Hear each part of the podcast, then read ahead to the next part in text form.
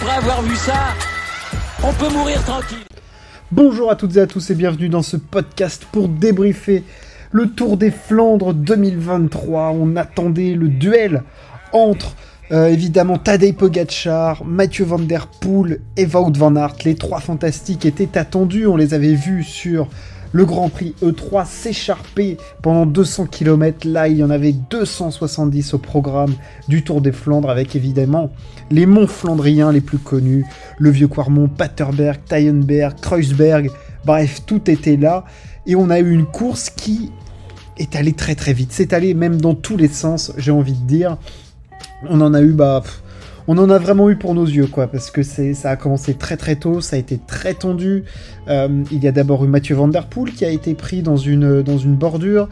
Euh, il y a eu des grosses chutes avec euh, la Philippe qui s'est retrouvé à terre, Peter Sagan, Binyam Girmay aussi. Enfin, il y a eu beaucoup de, il y a eu beaucoup de casse sur ce Tour des Flandres. Et les premiers pétards entre favoris ont été allumés par l'inévitable Tadej Pogacar qui, au premier passage du vieux Quarmont, commence déjà à faire un écrémage. Euh, je vais donner le résultat de la course, euh, bien évidemment, et on va revenir sur le débrief. Euh, cette course a été remportée par... Il est, il dingue ce mec, par le nouveau Merckx, je sais même pas comment l'appeler, Tadej Pogacar, remporte le Tour des Flandres pour la première fois dès sa deuxième participation. Le spécialiste de l'épreuve, la course où il est le plus fort, Mathieu Van Der Poel, est deuxième. Et troisième, un exceptionnel Mats Pedersen euh, qui avait anticipé et qui, euh, et qui finit troisième, qui bat au sprint euh, van Aert et le groupe composé de Paul Stephen Kung, Casper Asgreen et Fred Wright. que dire sur cette course? Évidemment, c'est, on l'a déjà commencé à l'évoquer, c'est aller dans tous les sens, c'est parti très vite. et à un moment, il y a quand même un petit groupe solide, hein, avec dedans Casper Asgreen, Mats Pedersen, Stephen Kung, euh, Matteo Trentin, qui est devant et qui compte 3 euh, minutes d'avance avant que, que Pogachar et les, autres commencent à allumer la mèche. Je dis pas ça parce qu'il y a sa mèche de cheveux qui, euh, qui sort de son casque, hein, mais commence à allumer la mèche et à vraiment reprendre du temps sur, sur ce groupe-là. et Pogachar sont tout de suite très forts. Van Der Poel aussi, et Van Aert a l'air d'être costaud au passage du premier vieux Quarmont on reprend petit à petit du temps. Il y a l'écrémage, euh, l'écrémage est fait. Euh, mais là où on se rend vraiment compte que euh, il y en a deux qui sont plus forts, c'est au passage du, Kreuzberg, quand Mathieu Van Der Poel va décider de mettre une attaque surpuissante. vraiment, il met une chiche monumentale dans le Kreuzberg, où il y a seul Pogacar arrive à revenir, et on voit que Van Aert est distancé, et à partir de ce moment-là, Wout Van Aert ne retrouvera jamais, jamais les roues euh, de ces deux coureurs-là, qui s'en iront euh, retrouver les, compagnons de devant avec un Mats Pedersen qui est, donc devant puisqu'il s'est échappé du groupe de devant et à au début du dernier vieux Quarmont, il compte 30 secondes d'avance sur Pogachar et là Pogachar il met une mine mais d'une puissance mais une puissance un truc c'est-à-dire qu'il commence à attaquer avant même le début du vieux Quarmont Van Der Poel est à peine dans la roue, il ne peut pas le tenir et on le voit le céder centimètre après centimètre, mètre après mètre. Pogachar et reprend euh, avant même la fin de la première partie du vieux Quarmont, il a repris euh, il a repris Pedersen et il va pas s'embêter avec lui, il va le laisser sur place et après dans le Paterberg, il ne perdra pas de temps, sachant qu'il a dans le Paterberg, euh, Mathieu Van Der Poel n'a rien perdu, il sort du vieux Quarmont avec 13 secondes de retard, je crois qu'il ressort il ressort à 14 secondes de, Pogacar dans après le Paterberg. Donc, de ce point de vue-là, il a plutôt bien géré. Mais la puissance de Pogacar dans le, vieux Quarmont a été, démentielle.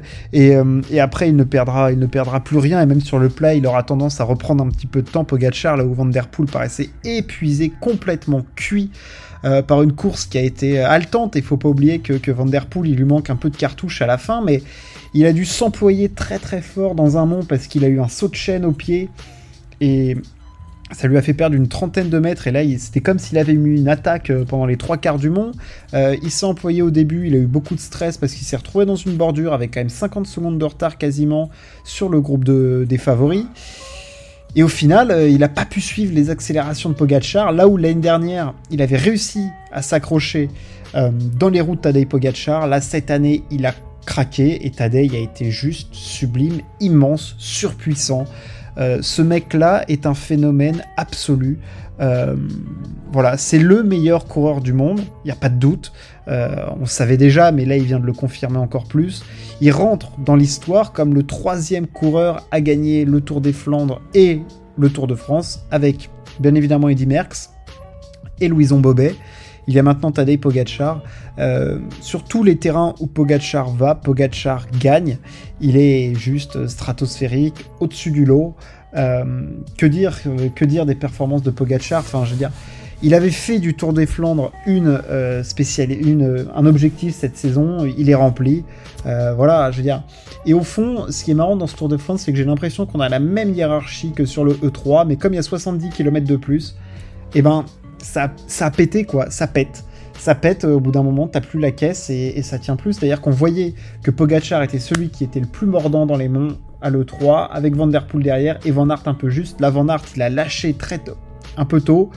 Et, Van Der Poel, il, lui, a manqué un petit peu de, giclette pour, suivre Pogachar qui est stratosphérique, qui remporte déjà son quatrième monument, le troisième euh, différent, le Grand Tadei.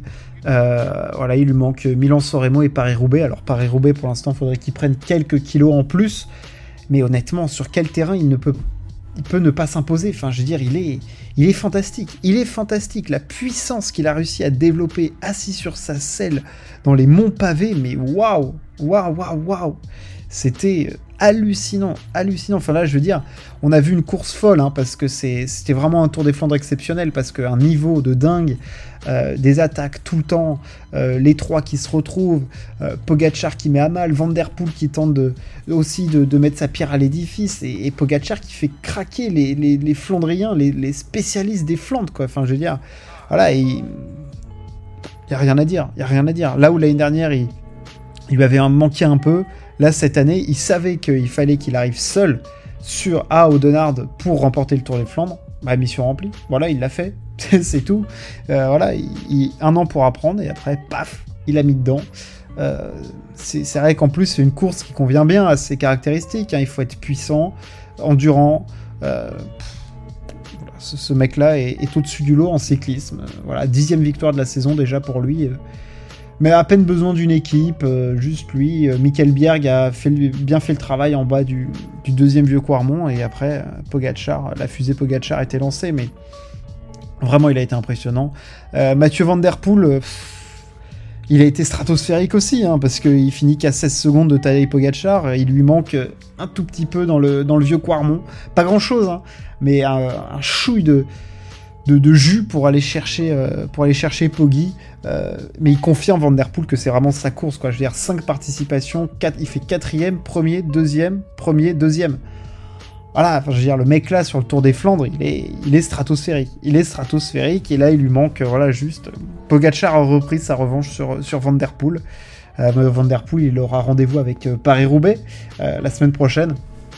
Voilà, j'espère pour lui que bah, sa saison elle est déjà réussie, il a remporté Milan-San mais là voilà, c'était Pogacar était trop fort aujourd'hui. Moi pour moi la déception elle vient encore de de Wout van Aert, mais avant je voudrais féliciter Mats Pedersen qui a été euh, monstrueux de niveau aujourd'hui, euh, un petit peu en dessous des trois fantastiques, mais déjà un niveau euh, absolument exceptionnel où il a anticipé la course, il a bien tenu et il avait encore de la caisse physique pour battre au sprint un groupe avec du Kung, du Asgreen, du, du van Aert vraiment, félicitations à lui. Enfin, ça, fait plaisir de le voir à ce niveau-là. Il il est vraiment, est vraiment très très costaud.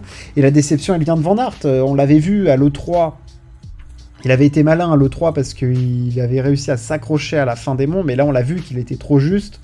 Et euh, je pense que même si Nathan Van Oudon, qui se relève un peu tard hein, à la sortie du, du, Paterberg, mais euh, je pense que même si Van Hooydonk se relève plus tôt, ça change rien parce que Van Aert aurait recraqué dans le, dans le vieux Quarmont. Donc euh, voilà, de ce côté-là, ça change pas grand-chose, mais voilà, encore une course, encore un monument. Van, Van Aert est, un peu juste, un tout petit peu en dessous, euh, pas acteur, euh, il avait pas les jambes. Van Aert, aujourd'hui, pour, pour aller matcher Tadej Pogacar et Mathieu Van Der Poel, est-ce qu'il aura plus de cannes euh, du côté de, Paris-Roubaix En tout cas, voilà, ces deux objectifs de la saison, c'est Paris-Roubaix, Tour des Flandres. Tour des Flandres, une fois de plus, ça fait flop. J'espère que, Paris-Roubaix, il va réussir à, voilà, à trouver le.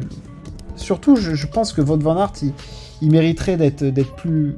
J'ai envie de dire, c'est dur de dire ça, mais proactif, parce qu'il a, il a déjà un palmarès exceptionnel. Je remets pas du tout en cause ça, c'est un coureur fantastique.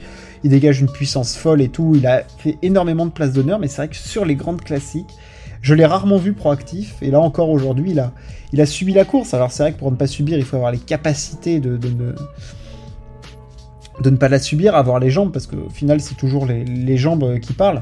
Mais euh, voilà, ça, fait. C'est pas que ça fait tâche pour euh, Jumbo Visma, mais ils ont été forts, là, encore une fois, toute la saison.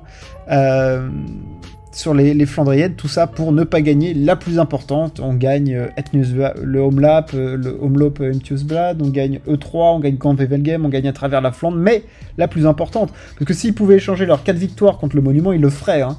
Malheureusement, il leur manque le petit, euh, le, petit truc lors des monuments pour, pour passer le, step.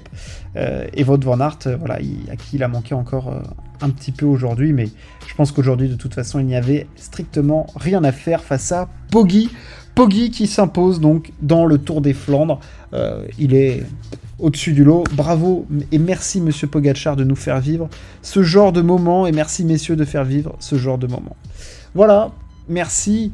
Euh, ce débrief est fini. J'espère que ça vous a plu. N'hésitez pas à partager et à vous abonner. On se retrouve très très vite. Ciao. À plus.